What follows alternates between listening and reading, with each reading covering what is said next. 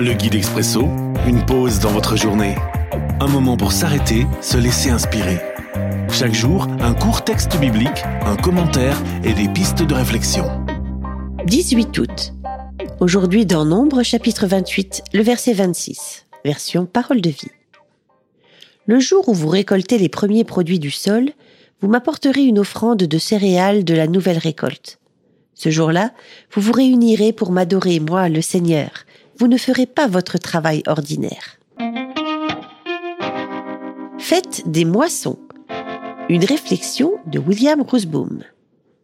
Dans de nombreuses cultures, on trouve vers la fin de l'été une fête des moissons pour se réjouir en communauté des récoltes amassées dans la saison et remercier par la même occasion Dieu ou la divinité locale pour cette providence. Même en Amérique, on fête le Thanksgiving. Tout l'Ancien Testament, avec ses fêtes et ses rituels, semble tourner vers un même objectif. Rappeler ce que Dieu a fait. Ici encore, il s'agit d'arrêter tout ouvrage pour rendre grâce à Dieu pour sa providence. Dieu pourvoit chaque année et à chaque instant à nos besoins. Apprenons à cultiver la reconnaissance. Mise en pratique. Quel jour de fête ou quel moment dans ma journée ou ma semaine ai-je instauré pour cesser toute activité pour adorer Dieu qui pourvoit à ma vie?